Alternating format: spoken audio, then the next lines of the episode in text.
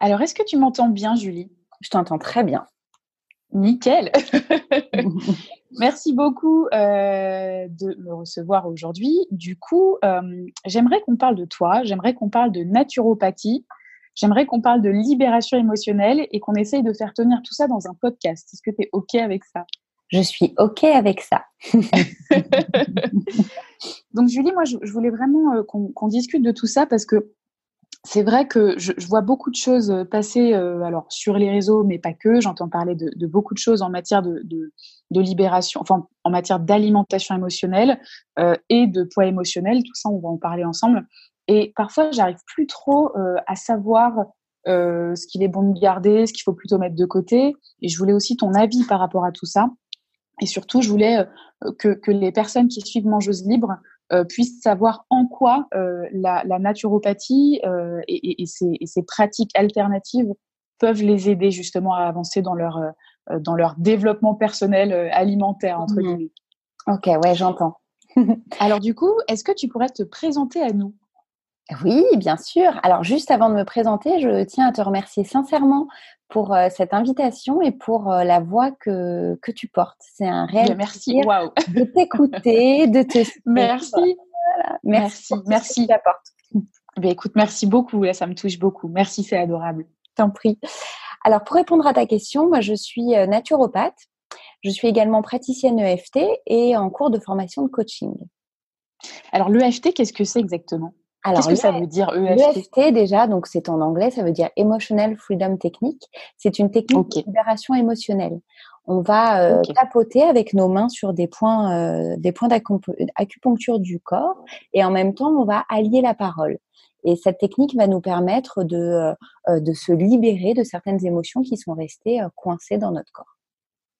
Ok, donc là, du coup, on touche également au subconscient, puisqu'on vient libérer directement à partir du corps.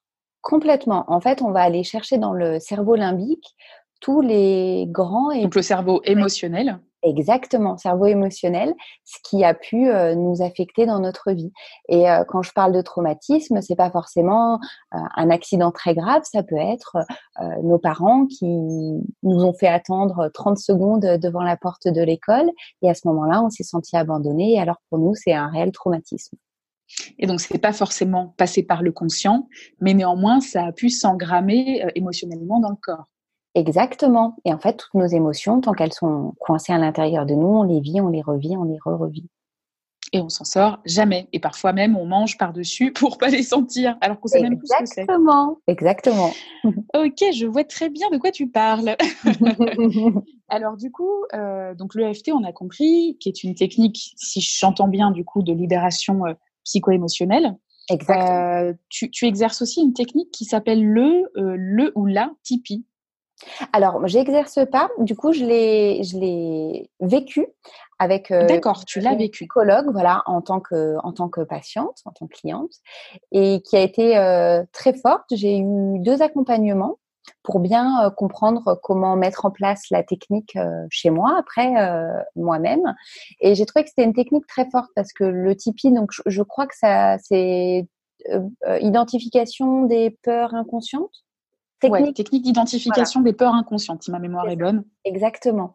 Et donc, donc ça nous permet de nous arrêter à un moment donné où on va avoir une potentielle prise alimentaire ou qu'on vit une émotion qui nous paraît être désagréable et qu'on a envie à tout de suite d'appuyer sur le bouton stop, eh bien on se pose, on l'intériorise, on la regarde, on la laisse évoluer dans le corps et puis elle ressort. De toute façon, une émotion, à la différence d'un ressenti, ça dure que quelques minutes et on a des sensations physiques.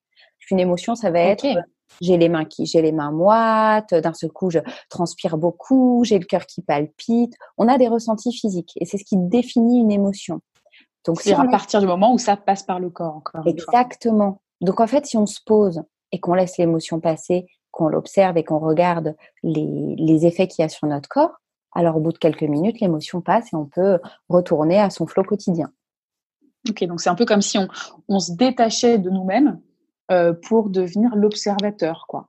L'observateur de nous-mêmes. C'est ça, on s'observe, mais alors je dirais pas qu'on est détaché, puisque justement, on fait un travail euh, d'introspection et on est à l'intérieur de son corps. En fait, on laisse la vie passer à travers soi. Ok. Donc on se laisse ressentir en fait. Oui, je dirais, oui. Ok. Donc EFT, euh, technique d'identification des peurs inconscientes également. Donc ça, c'est des outils que, tu connais, que tu as pratiqué, euh, euh, voire que tu enseignes aujourd'hui. Et puis la naturopathie. Tout à fait. La naturopathie qui est qui m'a beaucoup beaucoup aidé et qui m'aide à accompagner des personnes qui sont en proie avec des désordres avec l'alimentation. Aujourd'hui, en naturopathie, c'est vraiment ta spécialisation ou est-ce que tu, tu traites également d'autres sujets ou tu es uniquement sur l'aspect alimentation? Non, je suis pas du tout que sur l'aspect alimentation. En fait, la naturopathie, c'est euh, l'accompagnement euh, d'une personne de façon euh, globale et holistique. Donc, on, va jouer sur l'alimentation, les émotions, la notion de repos, puisque c'est à ce moment-là que le corps se régénère, et le fait de, bouger, l'activité physique, de mettre son corps en mouvement. Donc, il n'y a pas que l'alimentation. Ok, donc on est sur quelque chose de global. Les personnes qui, viennent te voir en particulier pour l'alimentation émotionnelle, qu'est-ce qu'elles espèrent trouver chez toi, euh, ou plutôt qu'est-ce qu'elles espèrent trouver au travers de la naturopathie? Alors, en fait, c'est plus moi qui explique ce qu'elle. Je crois qu'il n'y a pas trop d'attente euh, quand les personnes viennent me voir. Et en fait, j'aime euh, expliquer souvent que les désordres avec l'alimentation sont provoqués à la base avec un, un décalage dans, la, dans le fait de vivre nos émotions. Qui peut engendrer, du coup, tu l'as dit, des prises alimentaires pour finalement s'anesthésier, euh, ne pas les ressentir parce qu'elles sont euh, désagréables, qu'on n'a pas envie d'y faire face, on n'a pas envie de, de, vivre ça, ça, et on se coupe de nos émotions et on coupe. Oui, ou qu'on n'en ait même pas conscience, c'est-à-dire que parfois c'est même pas qu'on n'en a pas envie, c'est que c'est complètement déconscientisé.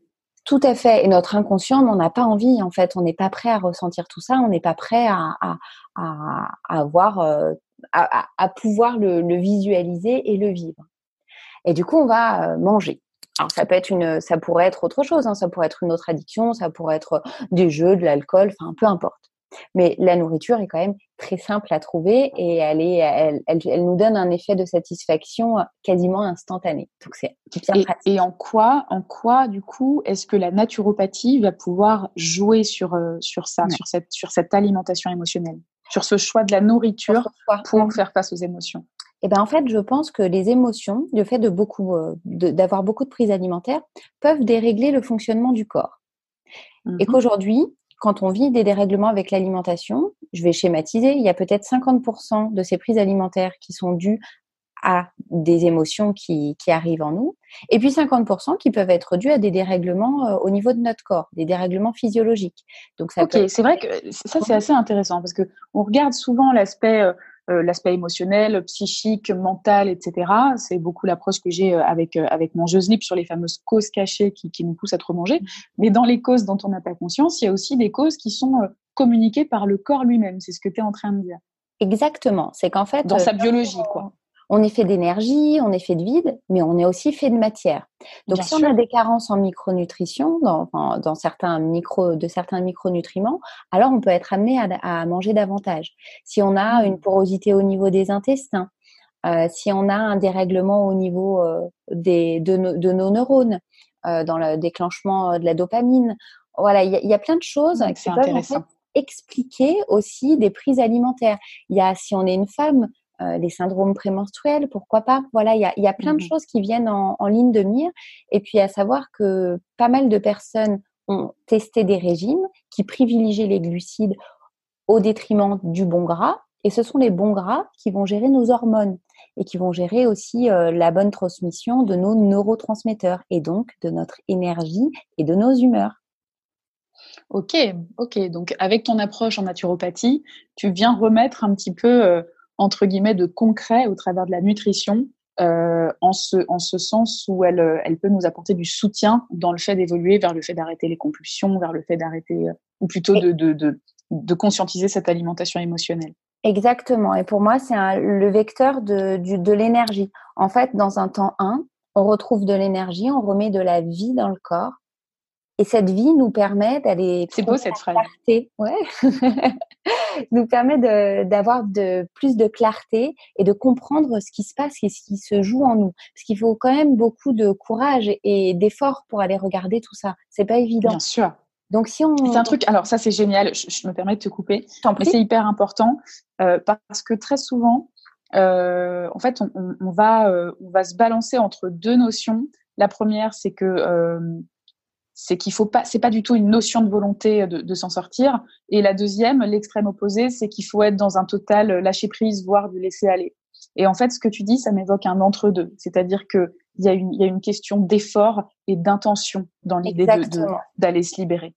Exactement. Je pense qu'il faut choisir, il faut décider et il faut aussi se responsabiliser. Ce qu'on a un peu, euh, on a soit, je trouve, euh, le, le, un pan très contrôlant. On va parler de régime, de restructuration alimentaire, etc. Et puis un autre, un autre champ où on va parler de de laisser euh, euh, finalement euh, nos envies prendre vie et de manger ce qu'on souhaite, etc., etc. En sachant que ces envies dont tu parles, c'est essentiel ce que tu es en train de dire. Ces envies dont tu parles, parfois c'est pas juste de l'intuition comme on peut l'entendre. C'est qu'on est aussi parfois le pantin de nos traumas non réglés. Euh, on, est, on peut être le pantin de beaucoup d'éléments subconscients qui viennent finalement décider à la place de notre libre arbitre. À notre place, exactement. Et en fait, je trouve qu'il y a un juste milieu qui est intéressant à, qui est intéressant à explorer, aussi bien pour notre santé physique puisque on mange ce qu'on est et on est ce qu'on mange, mais aussi aussi mmh pour euh, bah, toute euh, notre santé euh, mentale. voilà. Et, je trouve ça assez aidant d'avoir quand même un cadre et de se dire, bah, en fait, on peut pas faire n'importe quoi et on peut pas se nourrir que de tablettes de chocolat sous prétexte que c'est cet aliment-là qui nous attire. Voilà, c'est ma, en tout cas, c'est ma conviction. Ben, j'aime beaucoup ta conviction. Moi, je suis vraiment passée par les, deux extrêmes euh, et les, personnes que j'ai accompagnées, tant en coaching qu'en thérapie, c'était aussi un peu ça. Euh, et c'est normal, hein. quand, on a passé une vie dans la restriction ou dans les pensées restrictives, euh, évidemment, quand, on nous autorise ou quand on s'autorise un peu, on est vraiment, on peut être sur un mode un peu régressif en mangeant. Moi, je mangeais des chips, des bonbons, alors que j'aime pas ça, du chocolat, enfin, mais en quantité hallucinante sous couvert de euh, la liberté alimentaire, tu vois. Exactement. en réalité, c'était une, une pseudo-liberté. Voilà. Il y, a la, il y a un juste milieu, il y a une notion, à mon sens, de responsabilité et puis d'écologie intérieure aussi, jusqu'à mmh. jusqu'à où on décide de ne pas se respecter ou de se respecter.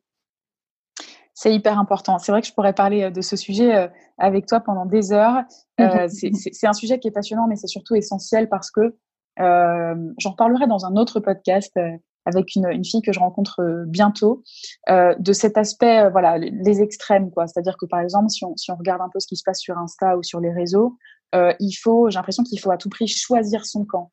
Or, euh, dans l'aspect holistique, pour reprendre ton expression de l'humain, il n'y a pas un camp. Il n'y a pas une réponse simple à un problème aussi complexe, notamment que l'alimentation émotionnelle. Et c'est pas je choisis le camp de, de, de, voilà, de, de manger euh, euh, tout ce que je veux tout le temps, etc. Ou je choisis le camp d'être fit, droit, manger clean, etc. Évidemment, je, je grossis un peu le trait, mais c'est ça. Exactement. Et je partage complètement ce que tu ce que tu viens d'expliquer.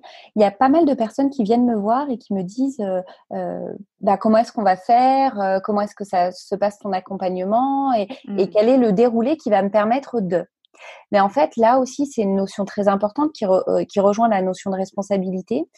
C'est qu'à mon sens, on peut s'en sortir quand aussi on arrête de donner le pouvoir, les pleins pouvoirs aux personnes qui nous entourent, aux thérapeutes, aux accompagnants, etc. C'est pour moi la clé de la, la clé de la bascule. C'est moi quelque chose que j'ai pu vivre aussi euh, dans mon chemin euh, de mangeuse émotionnelle. Et d'ailleurs, tu, tu, vas nous en parler. Hein. J'ai plein de questions à te poser là-dessus. Mais tu avais le sentiment de donner le pouvoir à l'extérieur? À l'extérieur, toujours. Et en fait, j'avais l'impression que j'allais enfin rencontrer un ou une thérapeute qui allait appuyer sur le bouton et que ça allait être la révélation et que ma vie allait basculer du jour au lendemain. Et en fait, tout s'est réglé quand j'ai repris les, les pleins pouvoirs, que je me suis responsabilisée et qu'en fait, je me suis entourée de personnes qui n'allaient pas euh, monopoliser euh, mon pouvoir. Génial. Écoute, j'adore vraiment ce que tu dis. Alors déjà, j'aime beaucoup la douceur que tu mets dans, dans, dans, ton approche, dans tes stories, dans ce que tu fais. C'est un truc qui m'a toujours vachement plu dans ce que tu faisais. C'est-à-dire que c'est vrai, je, je vais pas, je vais, je vais pas te mentir, je suis un peu parfois usée des, des discours soit trop moralisateurs, soit trop révolutionnaires, soit mmh. trop, enfin, soit trop dans le trop en fait trop incisif. Et j'aime beaucoup la douceur et en même temps l'efficacité que tu mets dans, dans, ce que tu fais. Alors là, c'est le passage où je te jette des fleurs. Mais... Merci, j'adore. Je les prends, je les accepte. Super. J'aime vraiment beaucoup ce que tu dis parce que oui, on peut, on peut se libérer en trouvant un juste milieu. On n'est pas obligé de partir à la guerre ou on n'est pas, que ce soit dans un sens ou dans un autre. On, peut, on peut y arriver en étant, euh, en le faisant entre guillemets à la cool, quoi. Et, et c'est vraiment ce que je ressens dans ce que tu fais. Alors justement, ouais, vas-y.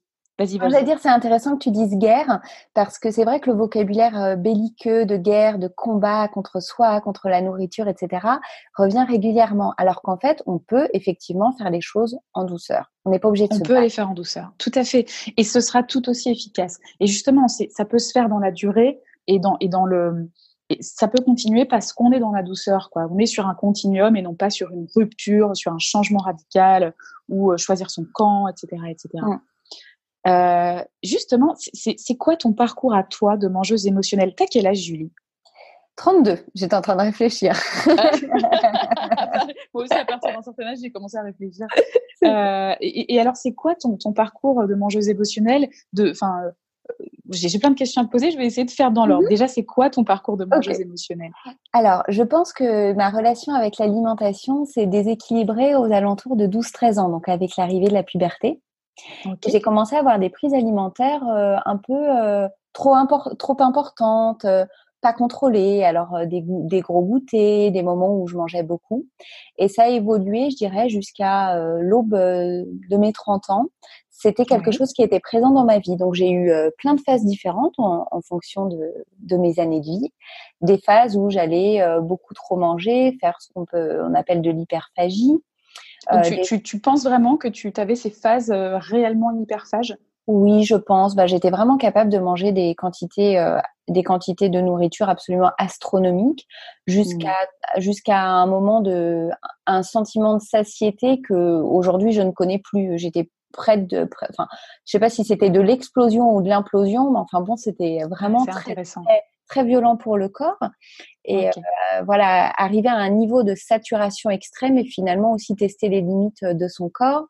J'ai pris des laxatifs aussi à un moment donné de ma vie, ce qui a euh, beaucoup endommagé euh, des intestins qui étaient déjà très fragiles. Et en fait, donc j'étais sur ce truc de te dire à un moment donné, suite à ça, il faut, il faut à tout prix que j'efface ah ces, ces, prises alimentaires astronomiques? Oui, toujours. Et je pense que c'est finalement aussi le quelque un, un carcan de l'alimentation émotionnelle. C'est je vais manger, peu importe, hein, que ce soit euh, trois carrés ou euh, cinq tablettes, je vais culpabiliser après. Donc la culpabilité, ça va être j'aurais pas dû faire ça. Et puis après, on a la honte qui arrive. Je suis nulle. Donc dépenser. Et oui, l'acolyte de la culpabilité, c'est la honte. Hein. Exactement. Et après, on va faire quoi? Eh ben, on va chercher à se racheter. Donc euh, ça mmh. peut être de la prise de laxatif, aller faire du sport, se dire non mais en fait, ce lundi, ce lundi matin, je vais me réveiller et tout va changer je vais commencer une réforme alimentaire et je vais bien me tenir, etc., etc. Donc, on va toujours se racheter. Cette histoire de, se racheter, ça m'évoque le livre que tu m'as conseillé euh, et que je vais lire très certainement, qui s'appelle Les femmes, la nourriture et Dieu, si je ne me trompe pas dans le titre. Exactement. Euh, cette histoire de se racheter, c'est quelque chose qu'on retrouve souvent.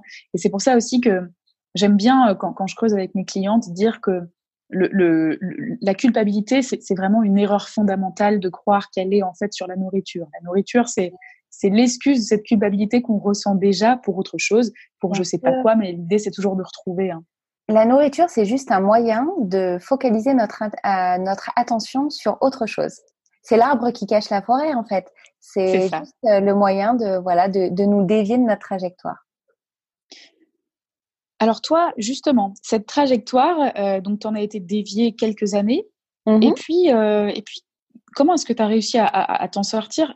Ça a été quoi l'issue le, le, de, de, tout ça? Le déclic, ouais. Alors, euh, en fait, déjà pendant, donc, je te disais que ces désordres avec l'alimentation étaient arrivés très jeune, et je dirais qu'à partir de mes 15-16 ans, j'ai commencé à chercher de l'aide. Donc, euh, à plein de thérapeutes, par toi-même, voyages, des expériences, oui, par moi-même.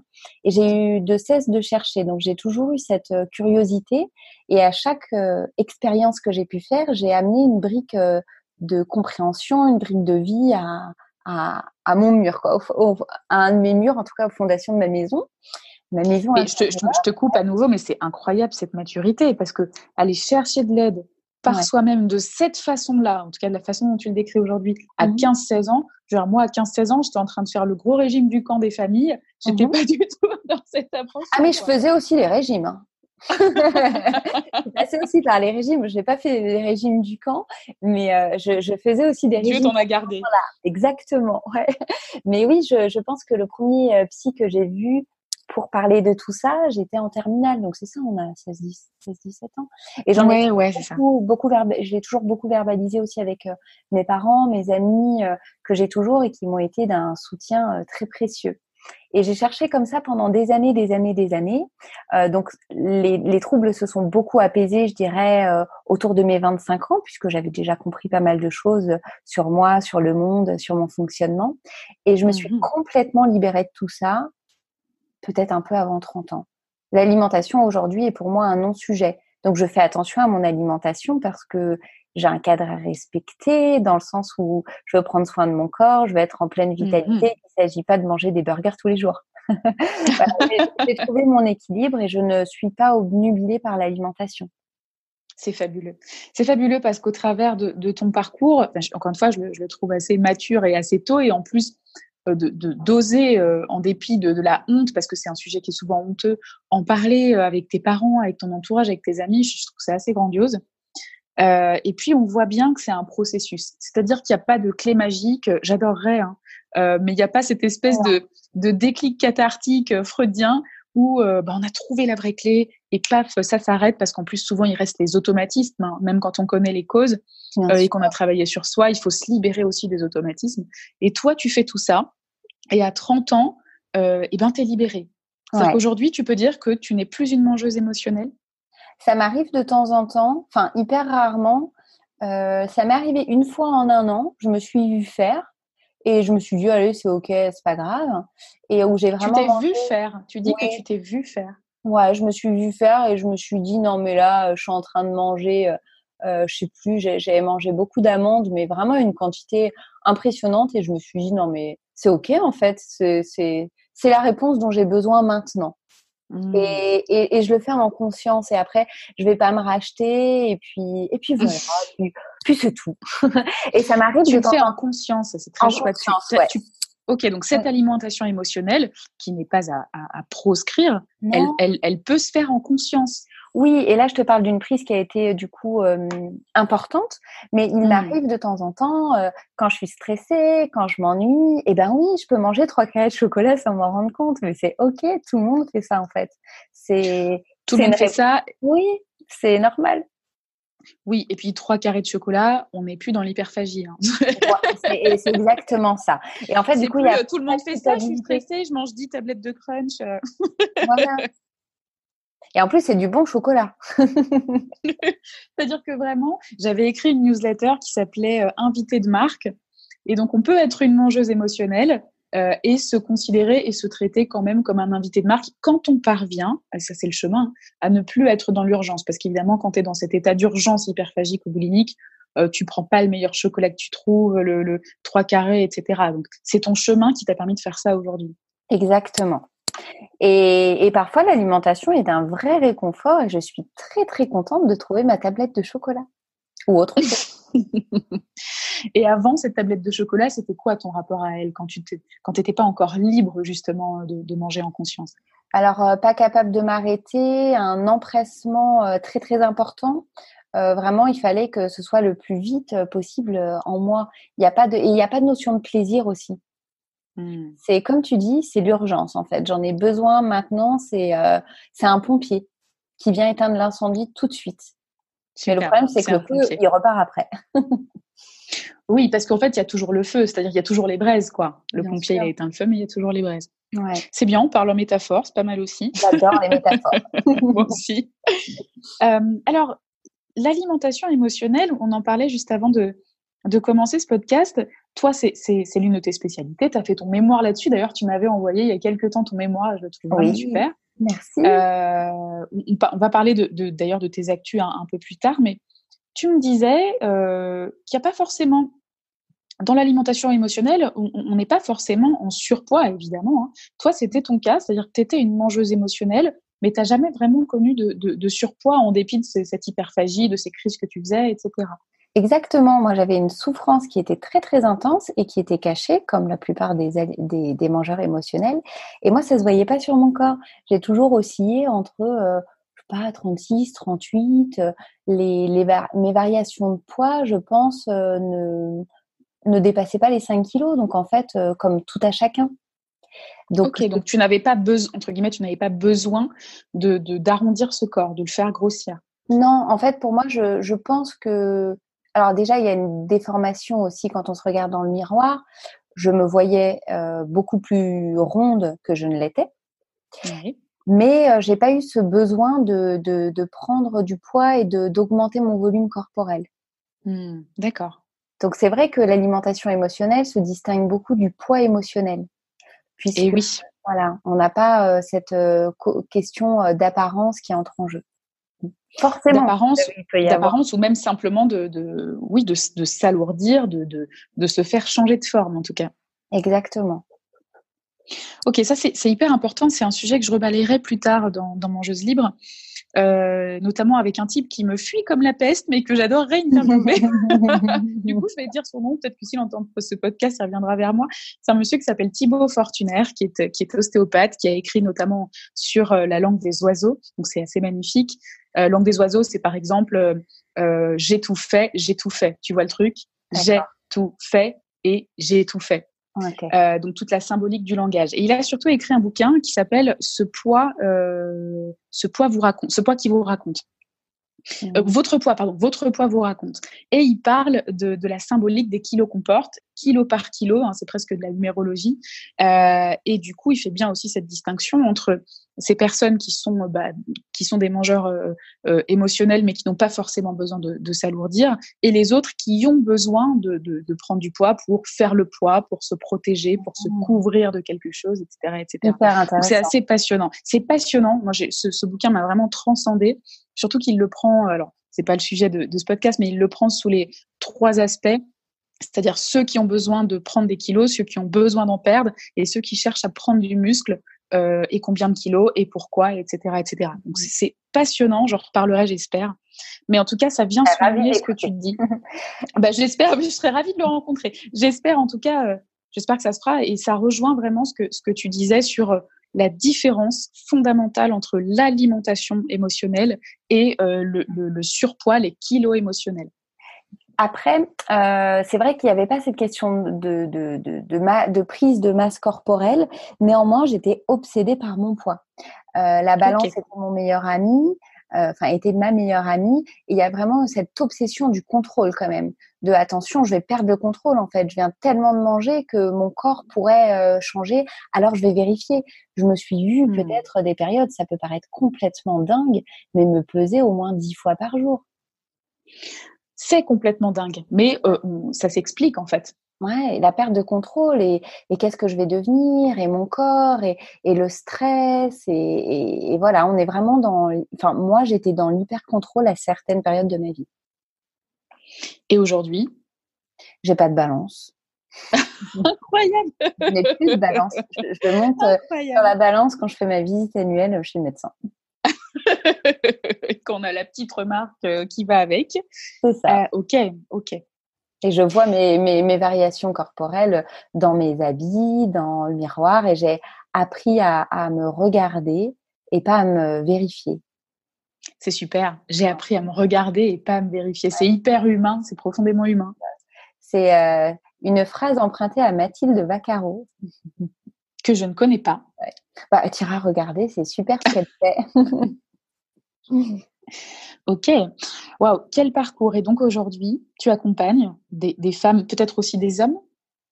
Alors, euh, j'accompagne un homme euh, et c'est une alors peut-être que j'attire euh, davantage les femmes que les hommes, mais c'est une problématique qui pour moi est transgenre. C'est pas une question de, c'est pas une question de, de, sexe, c'est mmh juste une question de vécu.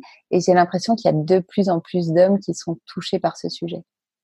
Je confirme. C'est-à-dire que c'est des sujets qu'ils ont toujours traversés, mais euh, peut-être un petit peu dans leur coin ou sans pouvoir en, parler. Euh, et de plus en plus d'hommes, euh, parce qu'on en parle aussi de plus en plus. Hein. Du coup, ce, ce, livre à ce sujet, mais je, trouve quand même, bon, là aussi, c'est pas le sujet du podcast, mais peut-être qu'il manque, euh, il manque d'accompagnement un petit peu centré sur eux. Ou alors, j'ai pas du tout vu ce qui se faisait, hein, mais, euh, mais pour moi, l'approche est, est, quand même un petit peu, un petit peu différente en fait. Oui, je suis d'accord avec toi. C'est pas la même, la même la même ouverture, la même, les mêmes causes, les mêmes raisons. Et voilà. Il y a quand même le poids aussi de la société pour les hommes, puisqu'on ne parle pas euh, que de l'allure physique pour les femmes. La pression sociétale euh, qu'on a aujourd'hui ne s'adresse pas forcément qu'aux femmes. Mais voilà, c'est vrai que c'est un peu, je trouve ça un peu différent. C'est vrai, c'est vrai, c'est vrai. Moi, j'ai eu peu d'hommes, mais les hommes que j'ai eus en, suivi bah, ne grossissaient pas ou ne mangeaient pas pour les mêmes raisons, évidemment. Ouais. Euh, mais c'est assez, c'est assez euh, logique. Euh, ok, donc aujourd'hui, Naturo, EFT, est-ce qu'il y a d'autres techniques que, que, que tu as adoptées justement pour accompagner les personnes qui viennent te voir? Alors, j'immisce un petit peu de coaching dans l'accompagnement que je propose et tous les mmh. outils que j'ai pu découvrir de libération euh, émotionnelle, de réflexion, de lecture, d'écoute, euh, des petits exercices à faire chez soi, de reconnexion à soi. Donc, j'utilise plein de petits, plein de petits outils qui sont divers et variés et qui sont euh, différents pour chacun et chacune. Ok, ok. Et toujours sur ce thème essentiel hein, et logique de la libération psycho-émotionnelle.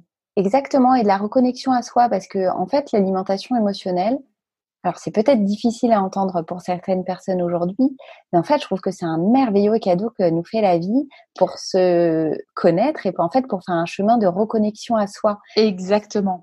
c'est exactement. Et c'est exactement ce que je dis dans, dans mon à propos sur euh, sur mangeuse libre, c'est que c'est, enfin moi je le vois comme, j'ai pas toujours pensé ça, hein. mais je le vois, je le vois comme un, un, vrai cadeau parce que au-delà du fait de de, de, vraiment se libérer et d'arrêter d'occuper 50% de son espace mental avec, euh, avec la bouffe euh, et le poids, euh, on, on, va se connaître parce qu'on va chercher, on va rechercher le vrai soi. C'est qui ce vrai soi qui veut pas se montrer? C'est ça, et pourquoi on a besoin d'occuper 50% de nos de nos pensées, d'avoir une charge mentale énorme sur ce qu'on va, qu'est-ce que j'ai, qu'est-ce que je vais manger, qu'est-ce que j'ai mangé et comment est-ce que je me rachète, euh, plutôt que euh, qu'est-ce que je peux accomplir dans la vie, qu'est-ce qui me fait vibrer, qui je suis. Bah ouais, qui je suis. Qui je suis, et alors d'autant plus quand il y a ce sujet euh, du, du, du, surpoids, des, des, kilos du passé ou des kilos émotionnels, c'est mais qu'est-ce qu'il y a en dessous, quoi, que je veux pas montrer ou que je peux pas montrer, quoi. Donc je veux pas me libérer. Mm. Ouais, ouais, complètement. Euh, ok, Julie, est-ce qu'il y a, euh, est-ce qu'il y a un message en particulier que tu voudrais faire passer euh, aux, personnes qui vont, qui vont entendre ce podcast De se faire confiance. En fait, euh, de se faire confiance que les réponses sont en nous, de se faire confiance dans l'accompagnement qu'on va aller chercher parce qu'il me semble primordial de se faire euh, aider et accompagner. Il y a un moment donné, on a, on a besoin d'une béquille, on a besoin d'aide et de quelqu'un qui nous accompagne à faire un petit bout de chemin. Donc, de se faire confiance dans le choix de la personne qui va nous, qui va nous aider, de garder les pleins pouvoirs et de garder cette certitude que c'est possible. C'est possible de se libérer de tout ça. Ça prend pas un jour. C'est pas euh, une méthode euh, miracle comme on peut euh, nous les vendre. C'est un saut quantique. Non. non. Mais tout est possible. Hein. Ça aussi, c'est une croyance. Hein. Mais, oui. Ouais. Mais à mon sens, il n'y a pas forcément de baguette magique, ou en tout cas, c'est vous qui détenez la baguette magique. Oui, ouais, j'aime bien cette idée voilà, garder son, son, libre arbitre, ses pleins pouvoirs, et puis surtout le, la, foi en soi, en fait, euh, c'est possible, c'est possible, et, c'est un beau cadeau euh, que vous fait la vie euh, pour vous reconnecter à vos désirs et vos rêves les plus profonds. Je trouve ça magnifique et je te rejoins complètement. C'est un sujet duquel je parle dans, dans l'un de mes programmes. Euh, c'est intégrer le fait euh, que ça va marcher euh, pour nous en fait. C'est intégrer une bonne fois pour toutes que c'est pas parce qu'on a essayé mille fois parce qu'on n'avait pas les bons outils, la bonne approche, la bonne personne ou parce qu'on n'était pas prêt que ça ne va pas marcher. Ça peut complètement marcher. Voilà. Et ça peut notamment marcher quand on revient vers soi, en effet. Exactement. Il y a beaucoup de, de désespoir, de lassitude, de fatigue, de j'ai essayé telle technique et telle personne et rien n'a marché. En fait, ça fait partie de moi, je pourrais jamais m'en sortir. Ce que je comprends, c'est un discours que, que j'ai eu, que j'ai On l'a toute tenue. Voilà, que, qui, est, qui est très difficile à, à, à vivre. Mais, mais en fait, non, il y a forcément, à un moment donné, une porte qui va s'ouvrir. Oui, exactement. Et se faire confiance. Exactement. Et le, but euh, de, des thérapeutes, des psychothérapeutes, des coachs, etc., euh, ce n'est pas, c'est vrai que je rejoins ce que tu disais au début de ce, de ce podcast, ce n'est pas d'aller vous donner une solution qui vient d'eux parce qu'ils ont leur propre biais. On a nos propres biais en tant que praticiens. Mais c'est vraiment notre seul et unique but, c'est d'aller, euh, enfin, doit rester d'aller aider la personne euh, à retrouver ses propres clés et de lui donner les outils pour qu'elle puisse retrouver ses propres clés et non pas lui donner des clés et des, et des solutions toutes faites. Exactement. En tant qu'accompagnateur, en fait, on, on, laisse juste la vie passer à travers nous pour accompagner euh, le, le, le, mieux possible les, les, personnes qui nous entourent. Mais en fait, à aucun moment, on fait le travail à leur place. Et on peut pas, en fait. Ce serait hyper arrogant. Ce serait hyper arrogant, mais ça se voit. c'est des choses qu'on voit. Euh, et c'est pour ça que c'est important de refaire passer ce, message-là. Faites confiance à votre intuition là-dessus. Euh, Julie, quelles sont tes petites actus? Alors, mes actus, eh bien, euh, tu as parlé tout à l'heure d'un de, mémoire que j'avais écrit sur l'alimentation émotionnelle. J'ai pour projet d'en écrire un livre et je croise les doigts pour qu'il soit dans les bacs début 2021. Yes, yes, yes, yes. Donc on pourra le trouver partout, dans les bacs. Euh, ton livre, ce sera un livre sur quoi? J'espère, du coup, sur l'alimentation émotionnelle, avec évidemment. une partie euh, plus, euh, évidemment, plus explicative de, enfin, tout, tout ce qui est plus théorique, et puis une partie très pratico-pratique pour que chacun puisse mettre en place plein d'expériences dans son quotidien. Ok, donc vraiment une partie sur les fondements de, ce que tu, de ton approche, de ce que tu mmh proposes, et une partie finalement de, self-coaching entre guillemets ou de self-thérapie pour qu'on puisse euh, appliquer tout ça euh, chez nous à la maison. On passe à l'action, on saute le pas. Ok. Et on voit ce que Ok, super. Donc encore une fois, ça rejoint le fait de dire vous testez les outils, vous les adaptez à votre sauce. C'est ça, c'est de l'exploration. Cool, beau programme. Donc, tu écris un livre. Euh, ben, je te souhaite évidemment qu'il sorte, ça c'est sûr. Euh, j'ai ouï dire d'autres actus et notamment des lives que tu produis. Exactement. Donc, je suis un peu novice sur Instagram, mais je, je, j'y mets beaucoup je me soigne. de cœur. voilà. J'ai quand même beaucoup de cœur. Et, euh, et, donc, si vous souhaitez euh, voir euh, bah, ce que je propose, il y a des lives qui vont arriver courant mars. Donc, voilà, ça vaut le coup d'aller y jeter un œil. Et à ce moment-là, on, peut on pourra interagir et je pourrai répondre à d'éventuelles questions. Ok. Et notamment un live que tu as réalisé ou que tu vas réaliser avec Anne-Claire Méret, si je ne me trompe pas. Exactement. J'ai la grande chance et l'honneur d'avoir été invitée par euh, Anne-Claire à réaliser un live toujours sur ce sujet qui me passionne de l'alimentation émotionnelle. Alors, du coup, est-ce que tu peux nous rappeler qui, euh, qui est Anne-Claire Méret? Oui, Anne-Claire Méret euh, est une naturopathe. Elle pratique également l'EFT et elle est coach pour des accompagnateurs. Ok. Et d'ailleurs, si je me trompe pas, toi aussi, tu es coach ou formatrice pour euh, des accompagnateurs. Alors, je suis, euh, alors, je suis en formation de coaching, effectivement, et je suis euh, formatrice pour un, une chaîne de magasins bio, et je forme leurs naturopathes et référents conseils, effectivement. et j'espère, moi aussi, je jette un petit, un, petit quelque chose dans l'univers. J'aimerais énormément pouvoir former euh, des naturopathes en école de naturopathie sur ce sujet d'alimentation émotionnelle. Génial. Bah, écoute, donc tout ça, ça va te revenir, tu le sais. Ouais. tu as bien choisi ce que tu jetais dans l'univers. Parce que ça revient en pleine tronche, il hein, faut le savoir. ok, donc encore une fois, quand tu parles de naturopathie, euh, tu sais de quoi tu parles. Et puis c'est aussi pour ça, euh, bien sûr, que, que je voulais me tourner vers toi en particulier. Je te remercie. Julie, merci beaucoup d'avoir pris le temps de, m'expliquer, de nous expliquer euh, ton, fonctionnement, ce que tu fais. Euh, j'ai adoré faire ce podcast, euh, mais comme à peu près tous les podcasts que je fais. mais, c'était important, surtout à l'heure où on voit vraiment pulluler un peu de tout sur, sur les réseaux. Et le, rôle de Mangeuse Libre, en tout cas le rôle que je veux donner à Mangeuse Libre, c'est aussi de, de redonner aux gens la bonne information ou la meilleure possible, en tout cas la plus mmh. qualitative possible des choses en quoi je crois. Alors, c'est très subjectif, mais en tout cas, je, mets beaucoup de cœur à ce que les gens puissent avoir accès à, des belles ressources et à des ressources de confiance. Eh ben, Donc, merci. C'est moi qui te remercie pour euh, ta générosité, ton authenticité. Je suis vraiment euh, émue et honorée d'avoir participé à cet échange. tout le monde est ému dans ce podcast à chaque fois, c'est ça qui est génial. On laisse du cœur dans tout ça. Il faut qu'il y ait toujours du cœur dans ces podcasts. Julie, je te souhaite une très très belle journée et je souhaite aussi une sublime journée aux, personnes, euh, aux femmes et aux hommes hein, qui, vont, euh, qui vont l'écouter. Et on se retrouve très très bientôt sur mangeuselibre.fr.